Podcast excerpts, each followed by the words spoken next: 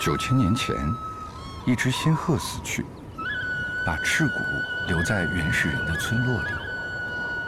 人们捧着它，耳边响起鹤群哀悼的声音。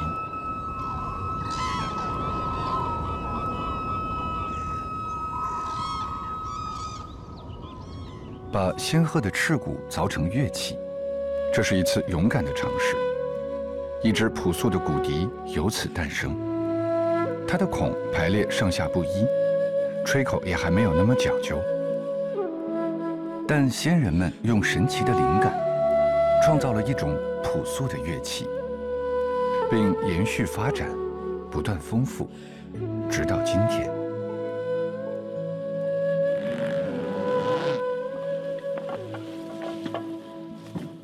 这是现代的声音，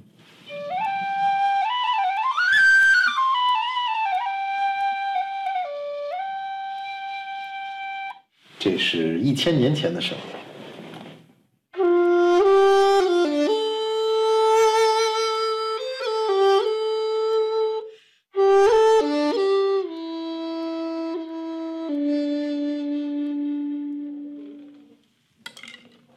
这是骨笛。有九千年的历史，是最远古的声音。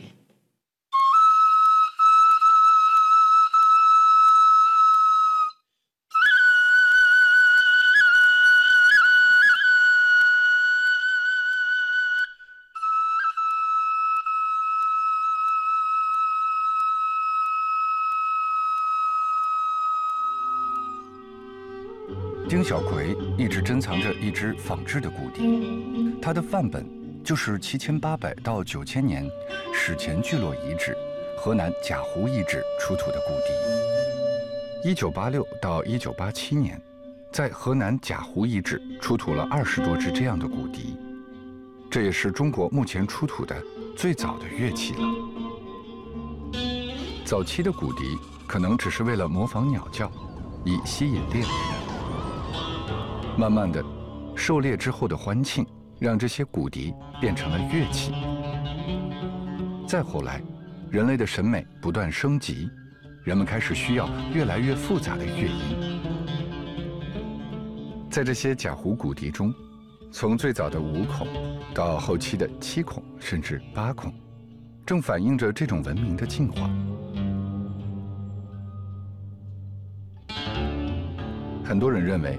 传统的中国音乐是五声音阶，七声音阶是外来传入的，而七孔的假胡骨笛已经可以发出近似今天的七声音阶，这也让很多研究者改变了对中国古音乐的看法。而要在仙鹤翅骨这样不规则的管子上找到吹孔的完美位置，狩猎的原始人必须一点点尝试、修正，直到今天。顶级的笛箫调音师都在用这种传统的方法。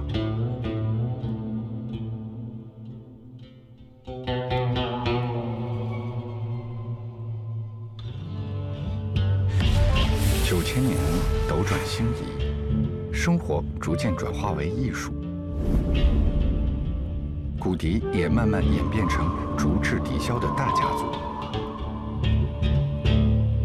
今天。在丁小葵以及更多的中国音乐家这里，这些来自几千年前的乐器，也具有非常现代的表达。只是贾湖骨笛的影子，也许一直在背景处低吟着历史的回声。穿行在骨笛孔洞之间的，是九千年前人类的呼吸，那是文明的先声。那时风动，此时心动。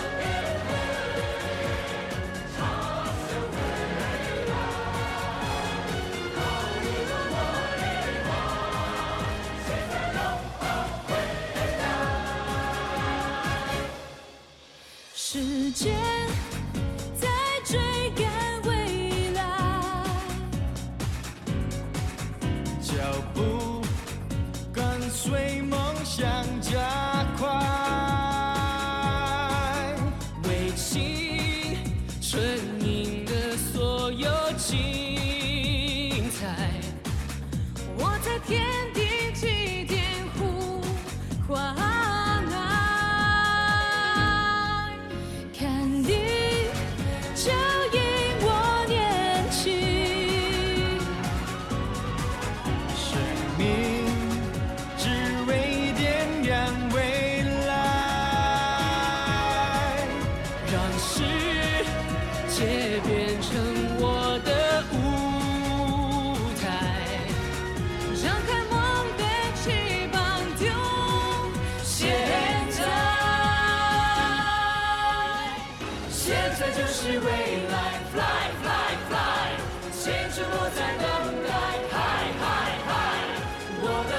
必将照耀时代我用青春点